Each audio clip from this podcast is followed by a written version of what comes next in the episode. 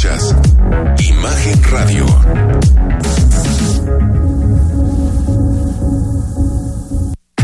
Escucha Imagen Jalisco con Enrique Tucent de 8 a 9 de la noche 93.9 FM Imagenguadalajara.mx Imagen más fuertes que nunca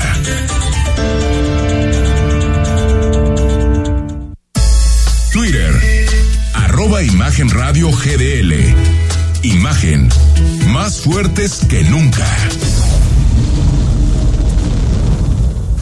Son las 8, estamos en Imagen Radio. Gracias por acompañarnos. Estamos otra vez en lunes, lunes 20 de septiembre, y en una semana, pues normal, sin, sin días eh, eh, feriados, aunque estamos justo una semana. El próximo lunes eh, volveremos a los festejos, porque ahora sí se festejará la consumación de la, de la independencia el próximo lunes 27 de septiembre.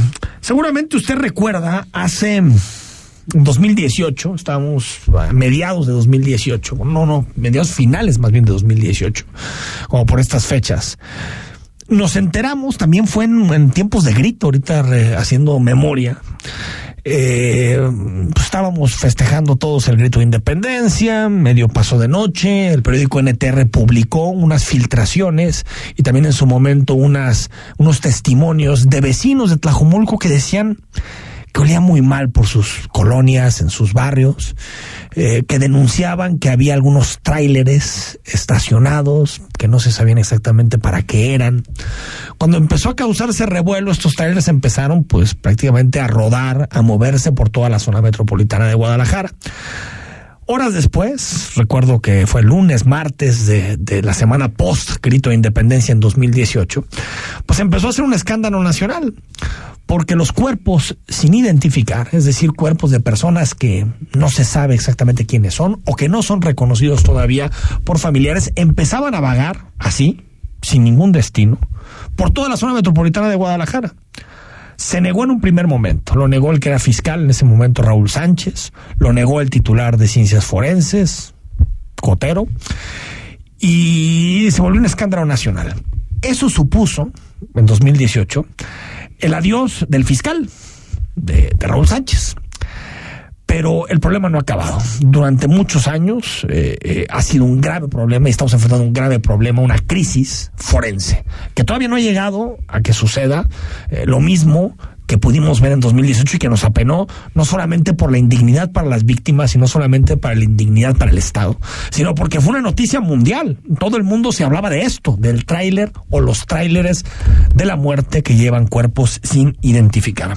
Este fin de semana, Cotero Bernal, ex titular del Instituto Jalisciense de Ciencias Forenses, Luis Octavio Cotero Bernal, fue vinculado a proceso. Tres años después fue vinculado a proceso. Todo esto determinado por el juez decimoquinto de control y oralidad en el estado de Jalisco, Luis Enrique Razo, que considera elementos suficientes para imputarlo de abuso de autoridad, de autoridad en agravio de la sociedad y de más de 200 víctimas que son las que están vinculadas a estos tráileres de la muerte. Rodrigo de la Rosa, ¿cómo estás? Buenas noches. Qué gusto, Enrique. Muy buenas noches a todos. Así es, bien lo comentas. Ayer fue finalmente vinculado a proceso. A ver, recordando precisamente, es el 16 de septiembre sí. cuando se revela finalmente, 16 de septiembre de 2018. Sí, tres años. O tres sea, años. Hace exactamente tres años que un, un tráiler que quedó varado, literalmente varado y abandonado en un lote baldío de Tlajumulco de Zúñiga, tenía pues después se lo llevaron a Tlaquepaque. estos cadáveres. Sí, pero... ¿Te acuerdas? Porque Tlaquepaque había dicho que tenía un predio, estuvo vagando. Lo que, lo que ahí sucedió, Enrique, es que la entonces alcaldesa María Elena Sí, Limón dijo que no. se sale inmediatamente y de después ¿no? clausuró el tema. Ahora- el, el, el predio, quiero decir, no el tema. todo es un desorden, ¿eh? Porque no hay facturas de cómo se, se, contrataron estos tráileres, no se sabe nada con relación al tema, es decir, era un asunto como muy arcaico. Y lo que te dice la gente que le tocó vivir estos temas, sobre todo gente que estuvo en el gobierno de Aristóteles Sandoval, te dice, es que cuando nos enteramos del tema, no teníamos ni idea de qué estaban hablando los medios de comunicación. Y cuando le preguntamos a la gente del Ministerio Público, te decían que no tenían ni idea. Es decir, a tal nivel llega la irresponsabilidad, la falta de eficiencia administrativa, el desorden, que al gobierno de Aristóteles esto le explotó. Le explotó. Ahora, Cotero imputado y tú hiciste una recopilación. Exactamente, más o este menos de, lo que ya hablábamos ahorita, escuchar más a fondo y rescatar lo que en su momento dijo exactamente un día después, 16 de septiembre, el entonces secretario general de gobierno, Roberto López Lara. El exdirector del Instituto Jalisciense de Ciencias Forenses, Luis Octavio Cotero Bernal, fue vinculado a proceso por el caso de los trailers de la muerte, así lo informó la Fiscalía Estatal Anticorrupción la tarde de ayer. Cotero Bernal tendrá que firmar cada 15 días durante un año y además no puede salir del Estado sin autorización judicial. El caso de los trailers de la muerte se dio a conocer el 16 de septiembre de 2018, cuando en un terreno baldío de Clajumulco de Zúñiga permanecía un carguero con 273 cadáveres sin identificar. Posteriormente, se supo de la existencia de otro contenedor. Un día después, el entonces secretario general de gobierno Roberto López Lara condenó los hechos.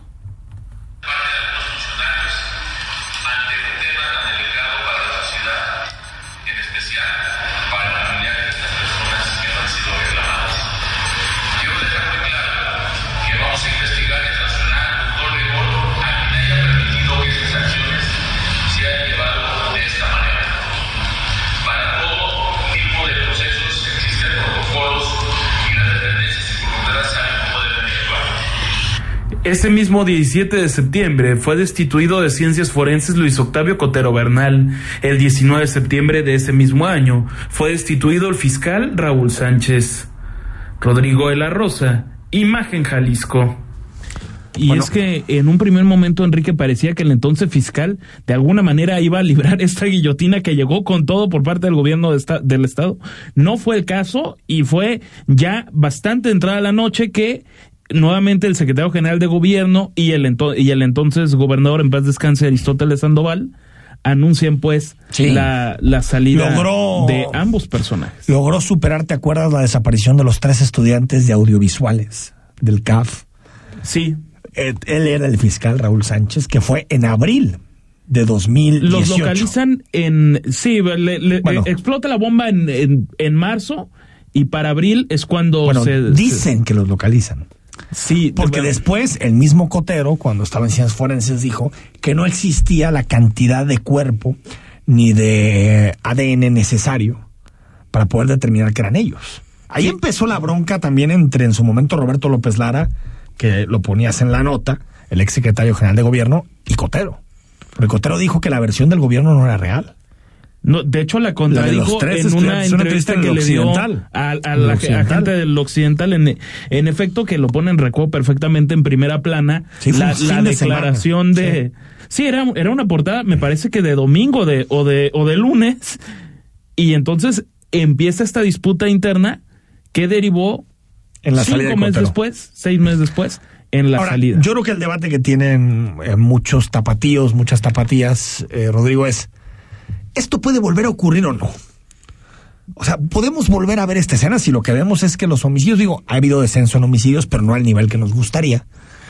Eh, puede volver a repetirse o no. Y hoy le preguntaste al gobernador sobre este tema en particular. Sí, exactamente. ¿Qué, qué argumentos se pueden dar para decir tal cual que no se va a volver a repetir una escena francamente tan terrorífica como, como esta y de paso también el, el respaldo, típico respaldo a la Fiscalía Estatal Anticorrupción, en este caso, sin querer dar mayor opinión respecto a los personajes involucrados. Reforzar el compromiso que hemos establecido desde un principio, que hay pleno respeto del Ejecutivo Estatal al trabajo de la Fiscalía Anticorrupción que ellos están haciendo bien su trabajo. Me da mucho gusto que haya acciones concretas para castigar un hecho indefendible.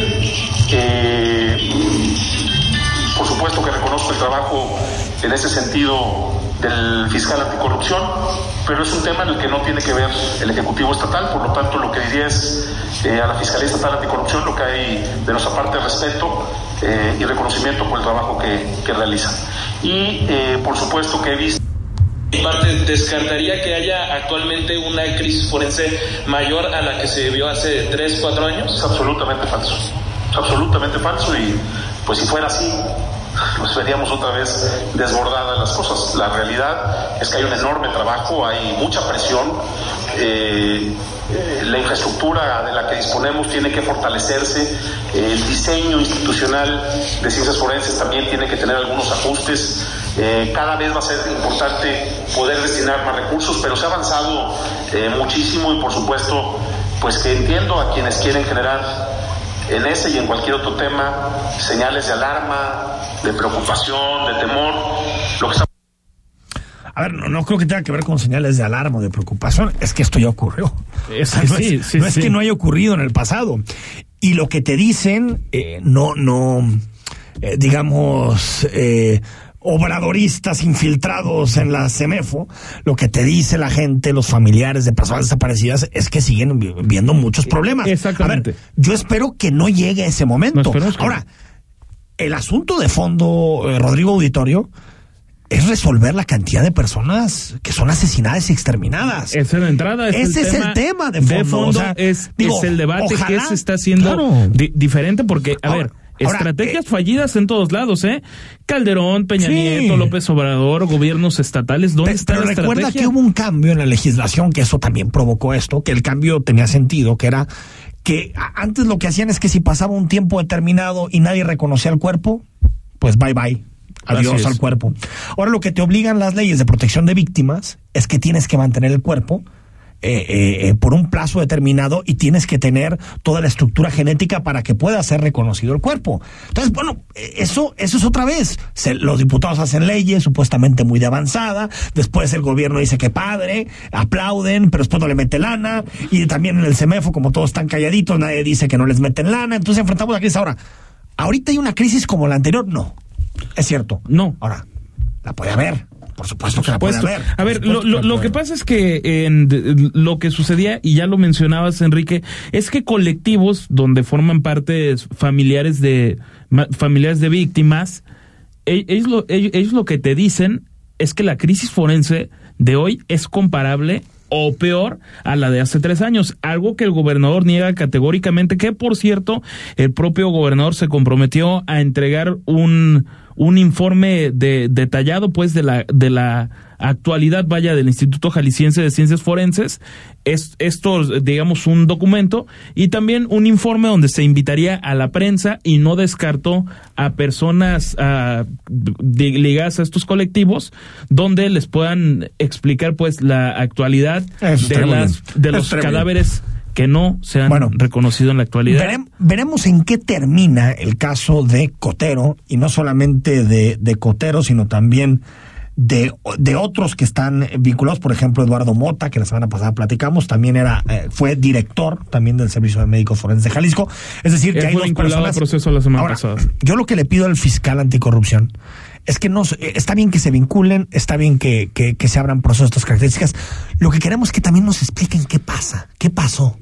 O sea, porque eso es algo que las autoridades nunca hacen. Eh, el fiscal anticorrupción o el fiscal general del Estado no explican qué pasa. O sea, ¿quién, quién, quién permitió que pasara lo que pasó?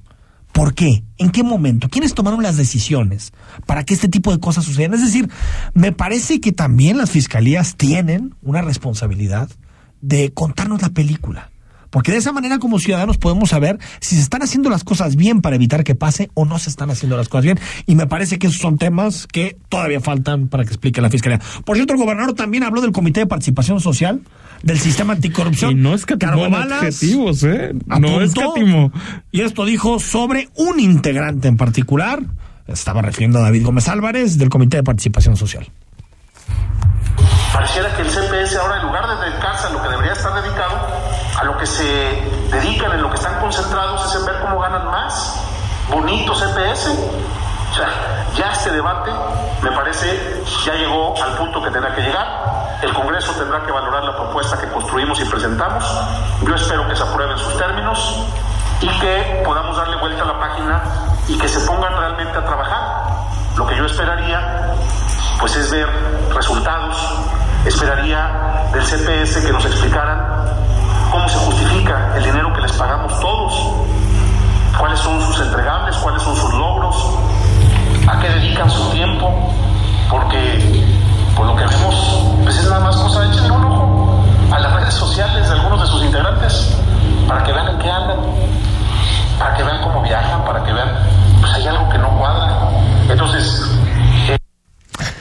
esto último ya me parece más en tema de chisme.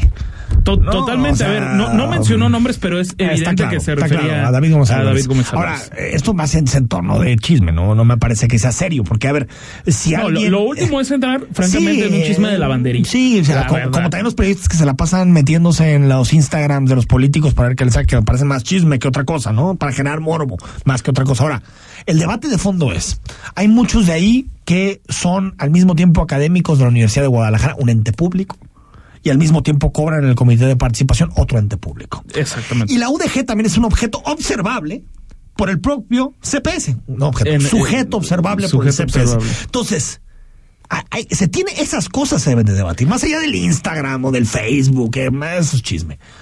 Se debe debatir si son compatibles o no. Y- y Puede ser que también- haya gente que diga, ¿sabes qué? No es compatible recibir dos sueldos públicos. No sé.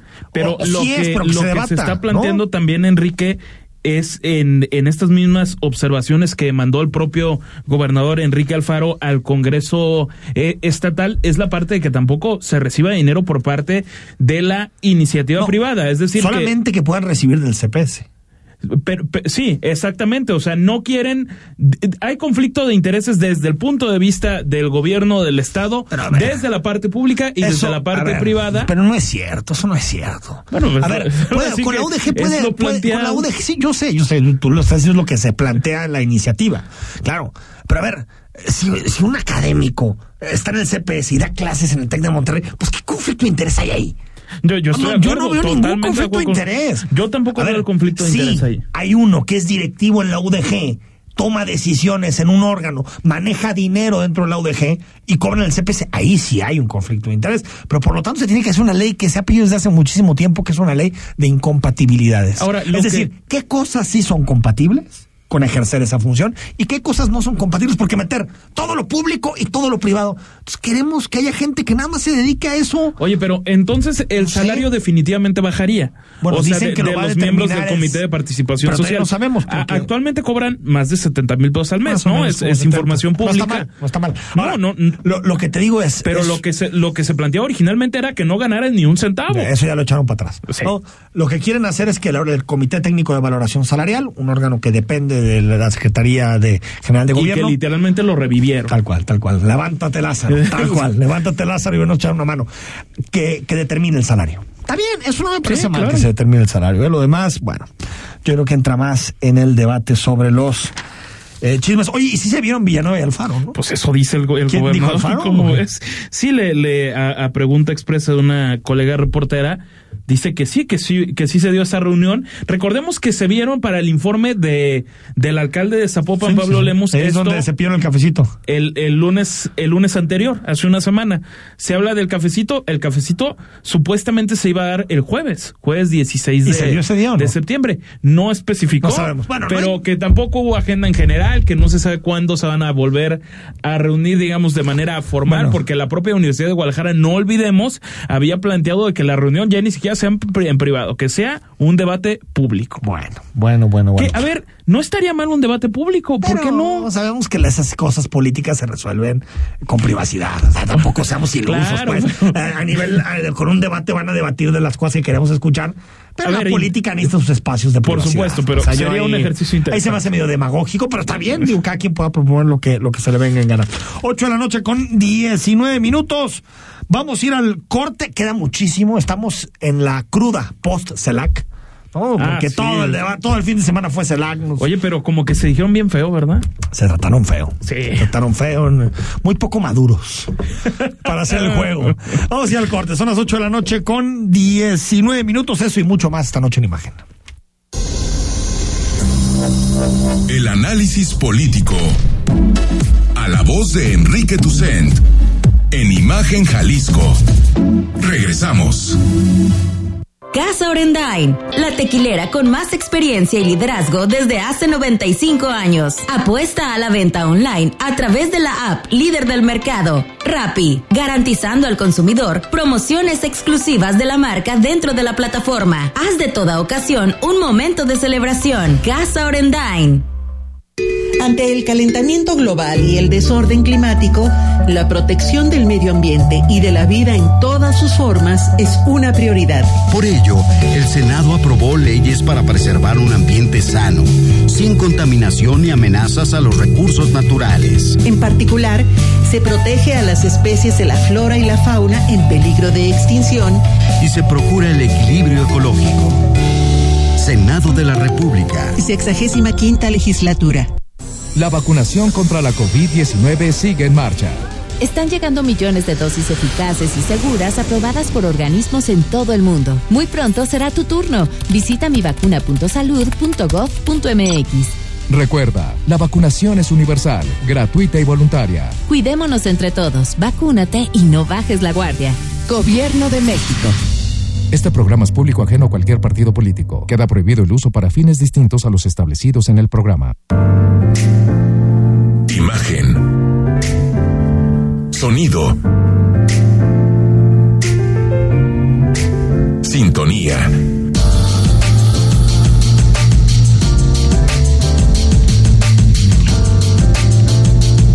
Poniendo a México en la misma sintonía. Queremos conocer tu opinión.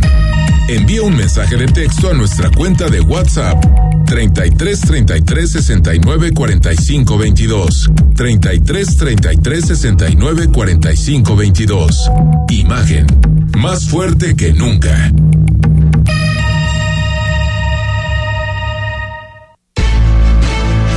Estás escuchando Imagen Jalisco con Enrique Tucent. Facebook, Imagen Radio Guadalajara. Imagen, más fuertes que nunca. Son las 8 de la noche con 22 minutos. Gracias por seguir con nosotros. Estamos comenzando semana en Imagen. Más adelante hablamos sobre todo lo que nos dejó este fin de semana, llenísimo de temas, llenísimo de visitas, de diplomacia. Eh, ahora ya el PAN, Rodrigo acusa al gobierno de México el Cuba Gate.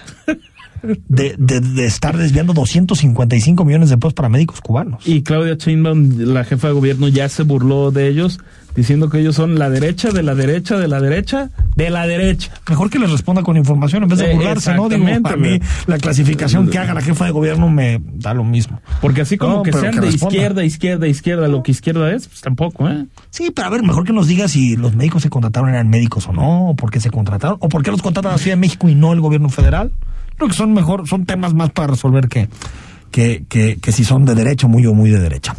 Nos acompaña Juan Carlos Guerrero Santos, él es autor de un libro que se llama Saber Dormir, Volver a Vivir, que está en, en, en Amazon y es un tema fundamental que todos estamos viviendo, los problemas para poder dormir. Estimado Juan Carlos, ¿cómo estás? Muy contento de estar contigo aquí, Enrique, Rodrigo, buenas noches.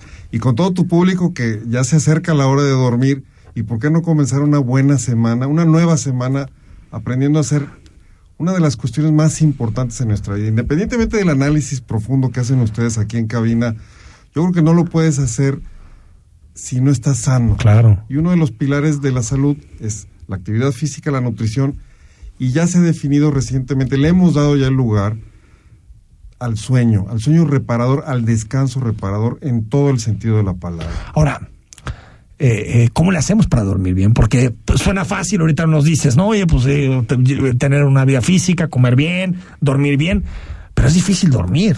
Fíjate, o se nos ha vuelto difícil dormir con tantas cosas, presiones, todo, ¿no? Obedece a la cueva eléctrica, tenemos contenidos las 24 horas del día, tenemos comidita calientita, comida fría, tenemos todo a la hora que sea. Y la cuestión económica también nos ha empujado a que seamos una sociedad 24 por 7 pero ¿cómo, cómo enseñarnos a dormir? Bueno, eso es, eso es, lo primero que debemos hacer es entender cómo duerme el ser humano, que la mayoría, yo digo, somos analfabetas en este sentido. Es decir, no leemos acerca del tema, no nos informamos y la gran mayoría lo sufrimos tarde o temprano en nuestra vida. Y malas noticias para los radioescuchas, para ustedes aquí en cabina, todos dormimos de manera diferente. Así como todos nos nutrimos de manera distinta, hay quien, quien un, un bebé recién nacido come de una manera, un bebé recién nacido duerme de una manera. Y una persona, voy, no, no voy a recorrer todas las edades porque va evolucionando el ser humano, pero una persona también en el desenlace de su vida come diferente y duerme diferente. Entonces, hay que entender, las mujeres duermen diferente a los hombres, los enfermos duermen distinto a las personas sanas.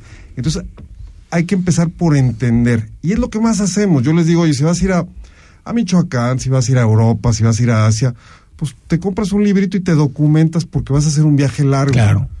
Pues échenle cuentas cuánto tiempo quieres durar en la vida y eso lo divides entre tres y es un viaje lar- larguito. Yo quiero, tengo hoy cin- eh, 53 años, quiero llegar por lo menos a los 83 y por lo menos voy a dormir 10 años que me restan. Entonces, ¿qué tal si me informo? Porque es un viaje largo y es un viaje que me da la plataforma biológica para ser feliz. Entonces, A ver, hay que no. empezar a hacerlo. No nos digas la clave porque eso sería spoiler del libro y el chiste es que la gente lo lea. Eh, pero dinos, Juan Carlos, ¿qué, qué es importante? ¿Cómo aprendemos a dormir? ¿O cómo algo que hemos tenido siempre? Informarnos y aceptar que somos animales, Enrique, que somos primates, que no somos ni máquinas de cómputo, no somos dioses y el ser humano está confundido en la actualidad. Y somos seres humanos que hasta hace poco no teníamos todos, toda esta tecnología, que hasta hace poco no teníamos todas estas ideas que nos mantienen ocupados.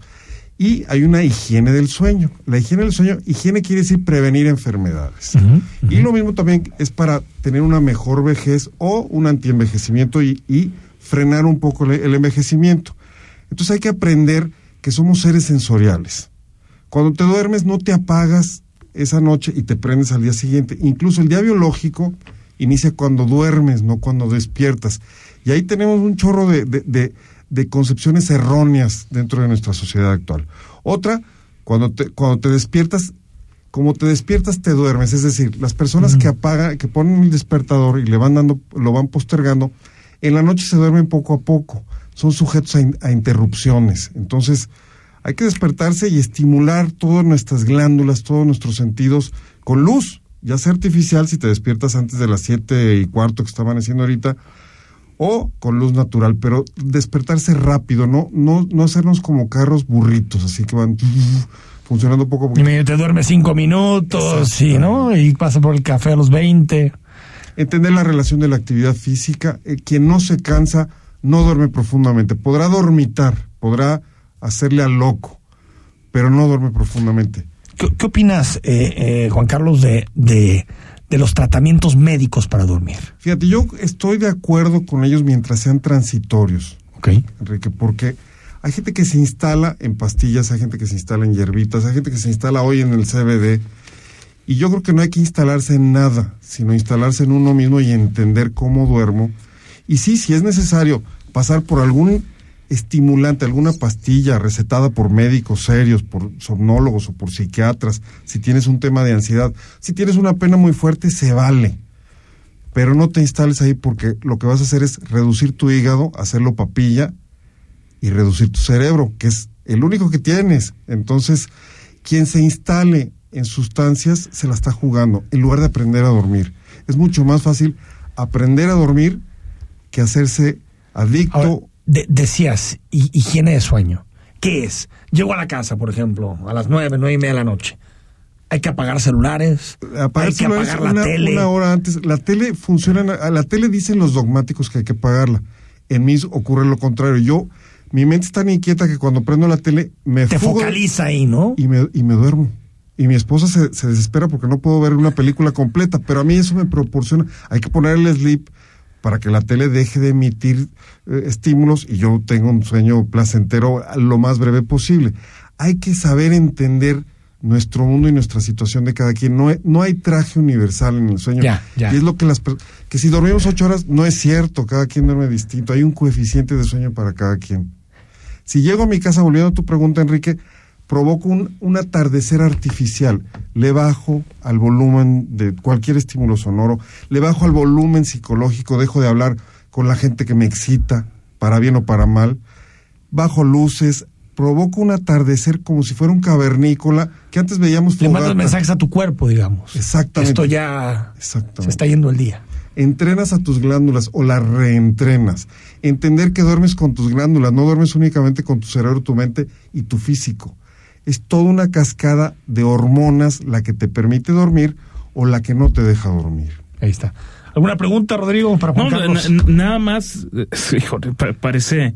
eh, eh, Yo llego y lo bajo el He libro, de ¿eh? admitir que, a mí sí, sí me cuesta es, que- quedarme dormido, pero también con un hábito que creo no es el más positivo, que es estar con el teléfono Ah, el hasta, teléfono. hasta agarrar sueño precisamente. O sea, de plano.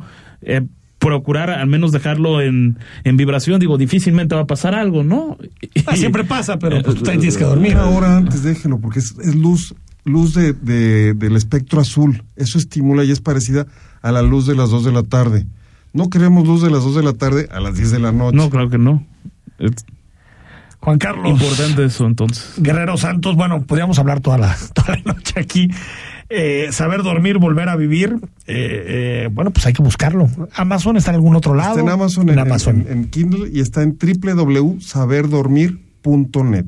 Repito, www.saberdormir.net. Ahí net. estamos a las órdenes. Cuando duermes bien, la vida es otra. Así es, Definitivamente. es la plataforma de la felicidad y de Totalmente, otras totalmente, cosas. totalmente. Gracias. Al contrario, muchas gracias a ustedes. Vamos al corte, nos queda mucha información, mucho más análisis y opinión aquí en Imagen. El análisis político. A la voz de Enrique Tucent. En Imagen Jalisco. Regresamos. Siente la vida en el entorno natural más espectacular de Zapopan. Alba, tu casa desde 1.930.000 pesos y terrenos en preventa desde 111 metros cuadrados con casa club y alberca. Disfruta cada momento con todos tus sentidos en albaresidencial.mx. Una creación de tierra y armonía. La botella, el agave, el ollitas, lotería. Este 15 de septiembre da el grito con ollitas. Además podrás coleccionar los estuches de la lotería ollitas que traemos para ti con una promo que no puedes dejar ir. Son cinco y son coleccionables. Recuerda que ahora también estamos en Rappi. Viva México con Lotería Ollitas. Propia oficina. Con Versa encontrarás confort, elegancia, vanguardia. Lograrás optimización en tus espacios, innovación en muebles y sillas para oficina. Versa Concepto, líder en sillas y muebles para oficina. Visítanos www.versa4.com. El Cielo Country Club, el campo de golf más espectacular de Guadalajara por sus increíbles vistas, te invita a conocer su academia especializada para el aprendizaje del golf. Llama al 3684-4436, extensión 102 o en www.elcielogolf.com. El análisis, la polémica, lo asombroso, el interés. Todo eso somos. Imagen Radio, poniendo a México en la misma sintonía.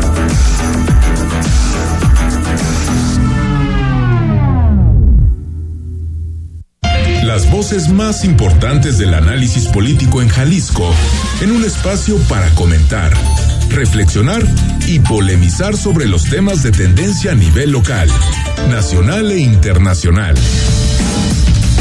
Imagen, más fuerte que nunca.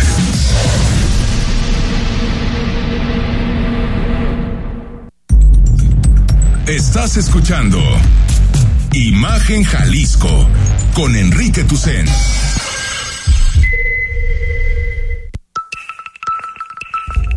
YouTube, Imagen Radio Guadalajara. Imagen, más fuertes que nunca.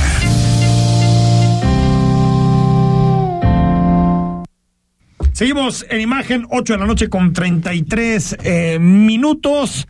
La ciudad de Guadalajara, la Asociación Femenina de Tenis y Octagón anuncian hoy los planes para la final WTA 2021 de tenis que tanto le gusta al señor Rodrigo de la Rosa. Me gusta. Incluyendo la sede oficial del torneo de este año, así como las primeras jugadoras clasificadas. El evento que se celebrará en el estadio de tenis Akron del 10 al 17 de noviembre marcará la primera vez que la ciudad de Guadalajara coge la prestigiosa final del año.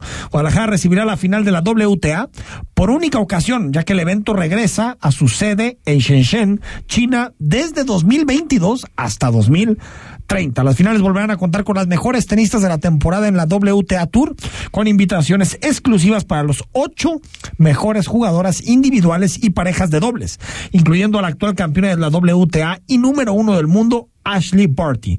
La número dos, Arnia Zabalenka. Y la número siete, Bárbara Kresikova en el torneo de singles. Kresikova también clasificó para el torneo de dobles junto a su compañera Katerina Siniakova. La pareja de dobles formadas por Shuko Aomoya y Ena Shibarara también tienen su lugar asegurado en la competencia. En los próximos días se confirmará y anunciarán los clasificados para la fase final de este año. Por lo tanto, la ciudad de Guadalajara sede de un torneo importante, un torneo Oye, de primer es nivel un tenis de de tenis. primer nivel. De, de Tú lo sabes, yo no sé nivel. de tenis, pero... Va a ser, va a ser muy interesante. Ayer he, he de decir que, que mi hermano, que es muy aficionado al tenis, Ah, estaba ya bastante contento apenas ayer que, que, que se enteró. Oye, no, no es común que tenis de alto nivel esté en México, exceptuando lo que sucede en Acapulco, el torneo de la, Totalmente. de la ATP. A ver, escuchamos lo que fue un fin de semana carga de declaraciones.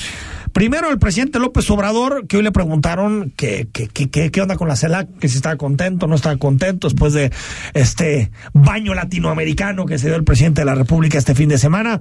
Esto dijo el presidente López Obrador. balance sobre la CELAC es muy positivo. Participaron pues eh, muchos presidentes,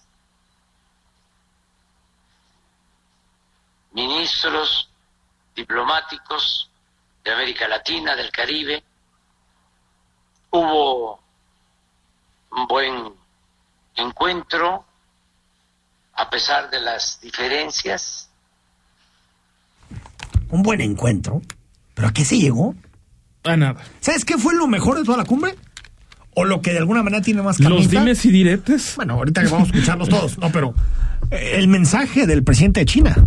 Totalmente. Que manda el a ver, yo ahí ya empiezo a entender todo este asunto. A ver, Ya ¿qué, te- empiezo a entender. ¿qué Ah, dice- hay- qué hay un- dices? hay un mensaje de una parte de América Latina, entre ellos México, de decirle a Estados Unidos, "Mm, no sigues con bloqueo, sigues con todo eso. Ahí tenemos Beijing, ahí tenemos Pekín. A ver, que, que sea el orador que mande un mensaje, el presidente de China tampoco hay que ser de la NASA para saber que ahí hay un mensaje geopolítico en un momento en donde Estados Unidos y China están acrecentando sus problemas. Entonces, bueno, yo creo que eso, pe- pero ahí tiene que ser muy claro el presidente López Obrador, porque eso también supone poner en riesgo muchos intereses de México, económicos, migratorios, de seguridad. Si escoges China por encima de Estados Unidos, Ahí no, no, no sé qué pienses, Enrique, pero me da la impresión de que para Estados Unidos o eso es negro o es blanco. Claro, el con tema China de, es negro de- blanco. de- Con exactamente. China negro o es negro o es blanco y va a ser México, defínete. Y hoy seguramente vamos a, a tocar el tema, las peticiones, la carta que va, que da López. Obrador que, que envía a Joe Biden, ¿cómo ¿Cómo justificas esa carta o esas peticiones al gobierno de Estados Unidos teniendo dos días antes un mensaje de una especie de mandando- dictador, se podría mira, decir, de China? Es un dictador. Es un dictador. Claro, por supuesto. Bueno, pero olvida si es, un dictador, es China. Estados Unidos también es intereses, como decía por ahí. eh, en su, Estados Unidos Pero no tiene no amigos, tiene intereses. No, Estados Unidos sí, pero a Estados Unidos no le importa realmente si es una democracia No, o no. Business inter- business is business. business. o business as usual. Ahora, el, el, el problema aquí, lo, y, lo, y lo señalabas de forma eh, eh, adecuada, Rodrigo, es que eh, ¿cuánto tiempo la Casa Blanca le va a dejar a López Obrador hacer este doble juego? Pues es un doble juego. Eh, y, y que todos lo estamos viendo. Hasta el momento no se han pronunciado y parece Hasta el que no lo van no. a hacer. Hasta el momento no, pero son de esas cosas que puede ser que las vayas guardando y después te las cobras en cosas importantes. Pero Rodrigo. se pronunciarían públicamente o, o- o crees que sería más bien empezar a ver, A ver, señales ve- de, velo, de ese juego, de qué forma lo cobran los Estados Sí, Unidos. hay que ver si en tema migratorio, seguridad, cooperación económica, tratado de libre comercio, hay muchos. La relación México-Estados Unidos es la relación, ¿eh?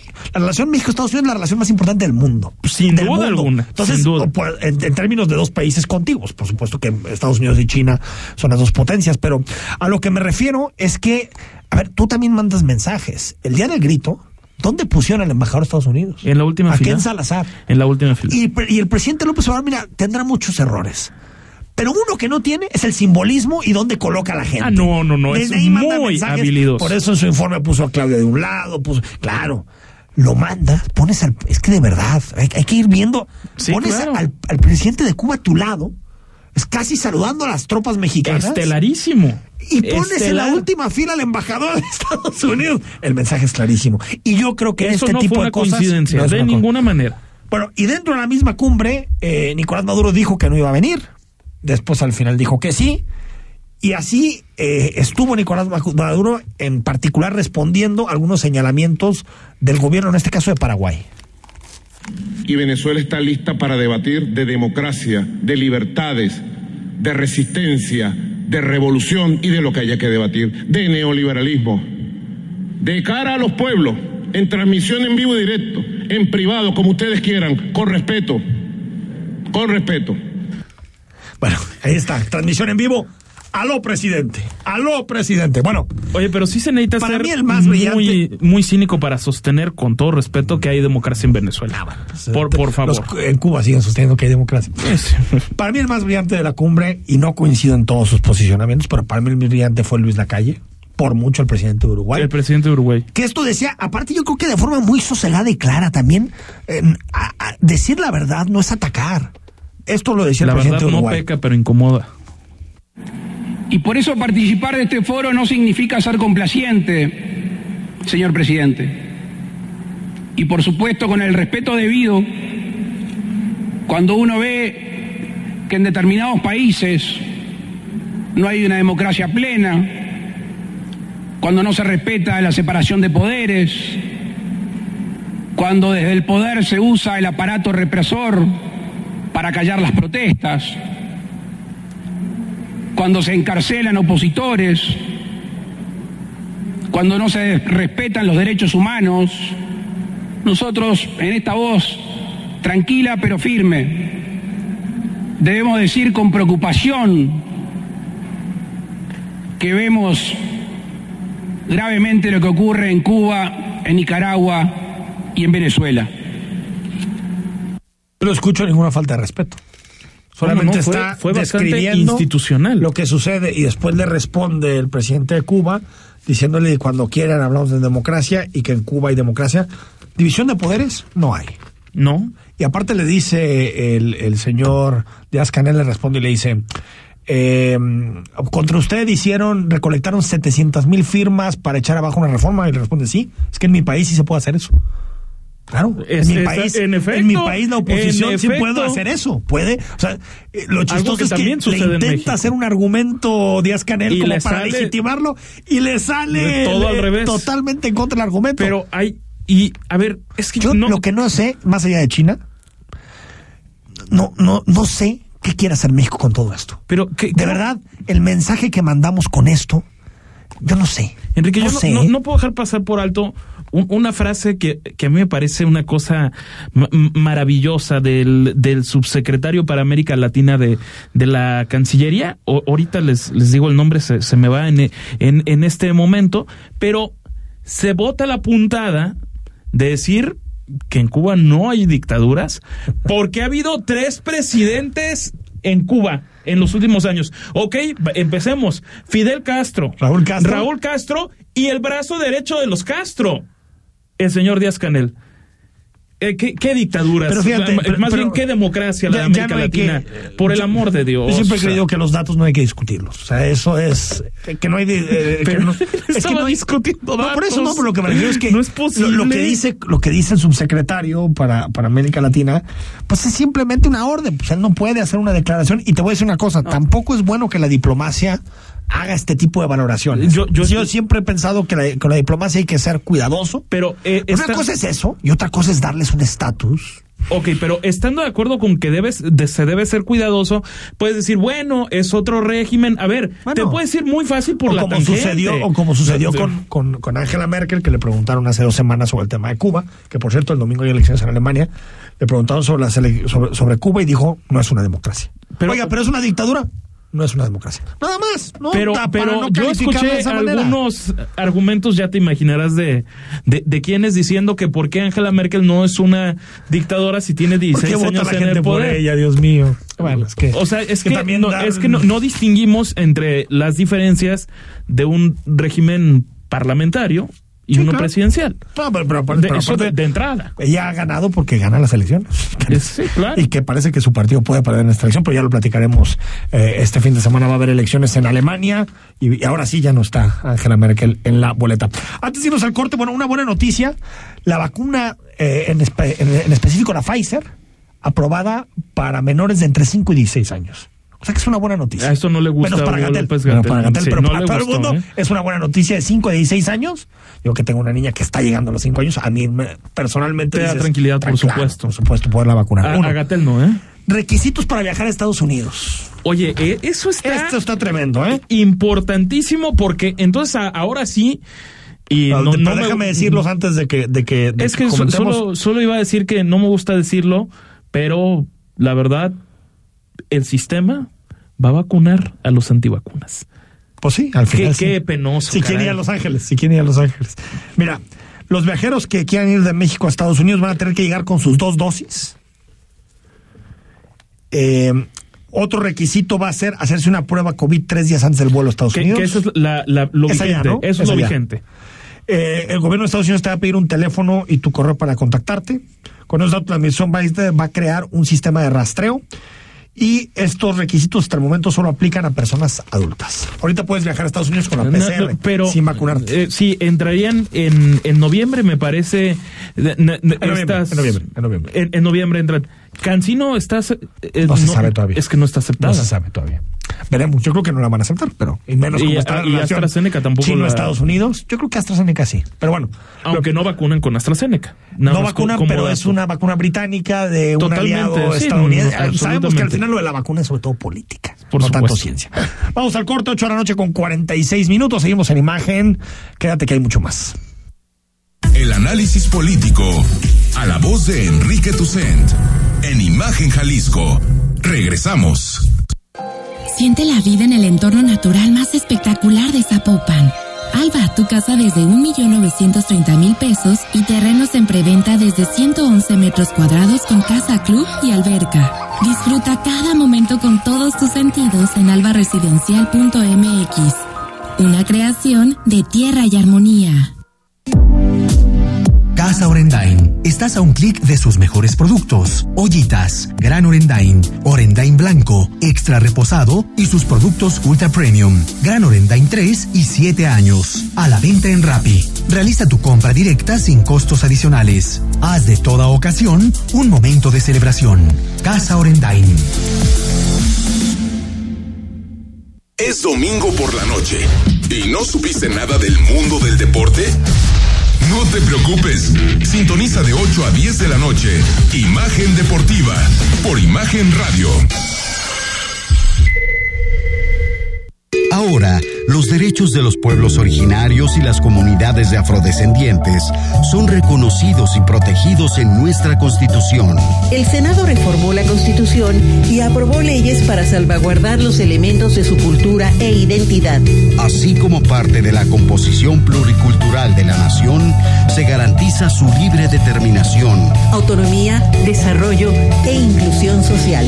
Senado de la República. Sexagésima quinta legislatura.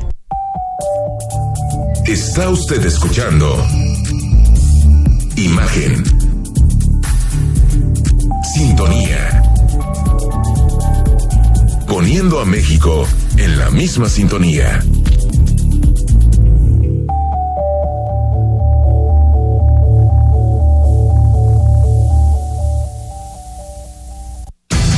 Compartimos micrófonos contigo.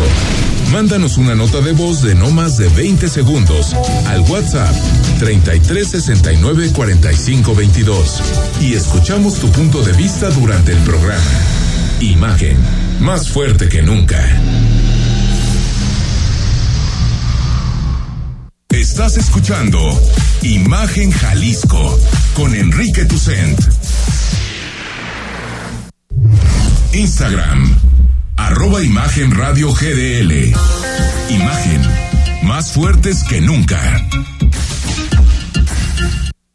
8 de la noche con 49 minutos. Gracias por seguir con nosotros. Estamos totalmente en vivo en imagen esta noche de lunes. Y yo, Rodrigo, le tengo más miedo al SAT que a. No sé. Que a perder el clásico el domingo. Ah, bueno, es que, que ese casi lo doy por hecho. Pero es que eso es casi la doy por hecho, ¿no? Pues, pero tú imagínate que abres tu correo y te llega un correito del SAT. Complicado.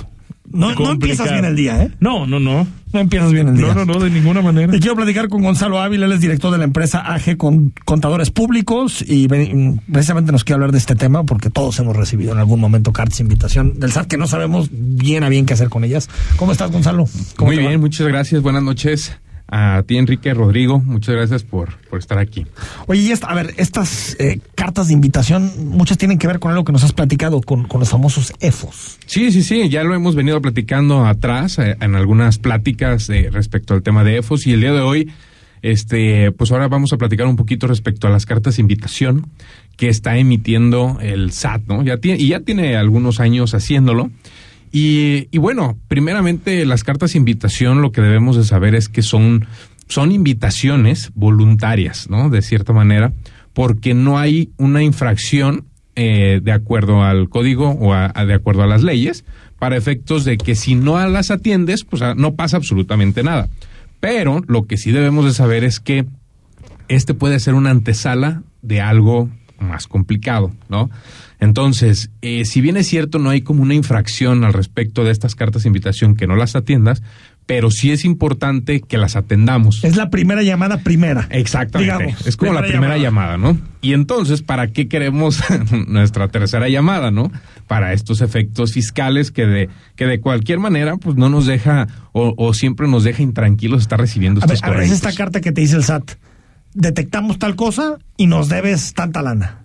Sí, de hecho, de hecho lo que lo que mandaban en sus cartas de invitación en temas de EFOS era de que, oye, detectamos que en tu empresa tienes a tal empresa, tal empresa, tal empresa que te facturaron X monto y eh, pues me debes impuestos sobre la renta y el IVA, ¿no? De estas facturas porque son ah, facturas apócrifas, ¿no? De cierta manera, de simulación de operaciones. Entonces, pues obviamente, ¿y por qué lo hace la autoridad? Porque realmente sí recauda, o sea, sí funcionan. O sea, hay gente que sí, o sea, sí, o pesca el anzuelo, digamos. Sí, de cierta manera, porque son personas que muchas veces pues no se acercan y no se, pues sí no se acercan con con expertos en la materia y que los puedan guiar, ¿no? De, de alguna manera. Y lo primero que haces es, pues bueno, voy con mi cartita, voy al SAT y, oye, pues cuánto te debo y vámonos, ¿no? O sea, realmente sí es redituable para el SAT, ¿no? Esa es la realidad. O sea, un porcentaje importante responde sí. Sí, sí, sí, exactamente. Y como no quiero tener broncas, pues mejor voy y pago, no sé, a veces hasta mensualidades y todo lo que sea que pagar para no tener broncas con el SAT, ¿no? Ahí se negocia algo. Ahora, Gonzalo, si te llega una carta de estas, antes de caer en el miedo y correr despavorido al banco más cercano que tengas, ¿qué debes hacer? Mira, pues primero lo que tienes que hacer es acercarte con tu contador o con algún asesor que te pueda guiar, porque muchas veces estas cartas están erróneas. Eso es lo que debemos de saber. Ah, Entonces, y no todo lo que dicen es realidad. ¿sí? Entonces, por eso es bien importante que antes de que este, te, te, te gane el pánico y vayas y, eh, directamente, acércate y que más o menos vean cuál es la situación y que te puedan proponer dos, tres opciones para solucionarlo, ¿no? O sea, por ejemplo, si a mí me llega y voy contigo y te digo, oye, me llegó esto, tú me dices, bueno, esto sí tiene sentido, esto no tiene sentido, yo te recomendaría hacer esto, es decir, si hay salidas. Sí, exactamente, analizar las salidas y de esa manera dar contestación al oficio, a, la autoridad para decir, oye, estoy de acuerdo con esto, con esto no estoy de acuerdo, y ahora sí que pues vamos para adelante, ¿no? Vamos avanzando con el tema. Ahora, la preocupación que me daría es si el SAT ve que, que no respondes. No, no, el siguiente paso no es decirte, pues ya no respondiste, ahora es de a fuerzas. Sí, sí, sí, claro. Ese es el segundo, el paso que seguiría. Eh, regularmente sí, no todas las veces, ¿eh? hay que tener claro que no, no el 100% de las ocasiones pasa eso, pero sí hemos visto que la gran mayoría sí pasa eso.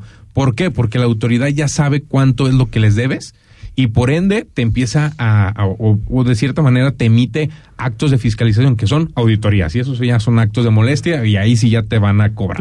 ¿Cuál es, Gonzalo, cuál es la, vía legal para responderle precisamente esto al SAT?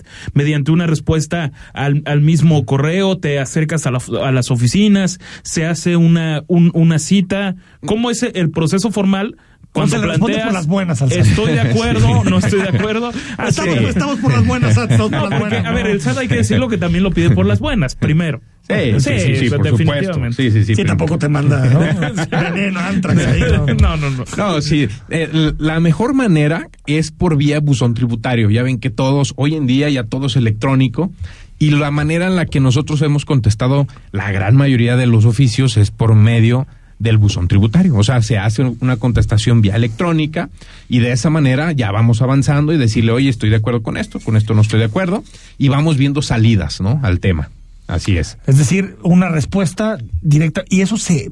eh, per- perdón por las preguntas, pero es lo, lo primero Sí. que se me viene también a la cabeza, ah, que seguramente muchas personas. Por ejemplo, eh, si tú haces eso, ¿el SAT no agarra más contra ti? No, Ah, mira. que no es así como, ah, este cuate no aceptó. Ah. Sí. No, no, no, no. La realidad es de que el fisco, si bien es cierto, quiere recaudar, pero lo que también quiere es que te pongas, pues, de cierta manera, eh, pues te pongas a mano con ellos, ¿no? De alguna manera. Entonces, también ellos saben que muchos de los actos que realizan no está bien, ¿no? O sea, también ellos saben, pues, entonces por eso mismo el poder tener una buena defensa o poder contestar de una manera bien, pues eso nos va a ayudar y no nos va a perjudicar, pues, ¿no? Así es. Entonces, Entonces, no, no, no. no llamas más la atención. No, no, no. llamas no. más la Qui- atención. Hay que quitarnos eso de la mente, sí, claro. Gonzalo Ávila, para quien esté recibiendo alguna carta de invitación por tener EFOS o. Sí, lo- todo lo que cómo tenga te que ver. contacta y cómo contacta a AG Contables Públicos? Claro que sí, miren, nos pueden visitar en nuestra en nuestra web que es agcontadorespublicos.com, Ujú. ahí datos de contacto o nos pueden mandar un WhatsApp o una llamada al, al teléfono 33 13 32 50 77. 33 13 32 50 77. Así es, es correcto. WhatsApp y ahí pueden Y ahí- agendar y- contigo. Agendamos una asesoría y con mucho gusto ahí los asesoramos. Gracias por venir, Gonzalo. Gracias a ustedes, encantado, buenas ¿eh? noches. Gracias, Gonzalo. Nos vamos, ya no escuchamos a Ricardo Anaya, que va a estar para el viernes, ¿eh? Ah, sí. No, no, yo no, creo es que les- sus declaraciones yo creo que van a estar para las frases de la semana. De- de- híjole. Bueno, está volviendo a tomar relevancia en la opinión pública. se fue de porque, puente, déjalo, se fue de puente. Ah, porque estuvo dos Ricardo semanas Llegó muy- el lunes y grabó su video tempranito. Pésimo ¿no? servicio, Ricardo Anaya. Eh, yo, yo quiero más tiempo de pleito con López Obrador porque la verdad me entretuvieron mucho. Te entretuvieron mucho. Muchísimo. Bueno, los dos tenemos muy el de- divertidos. el de Villanueva y Alfaro acá, no te tenemos, tenemos para divertirnos. Para no extrañar. Nos vamos, mañana ya va a ser martes y a las 8 estamos aquí en Imagen. Que pases buenas noches. Imagen Jalisco con Enrique Tucent de 8 a 9 de la noche 93.9 FM Imagenguadalajara.mx Imagen más fuertes que nunca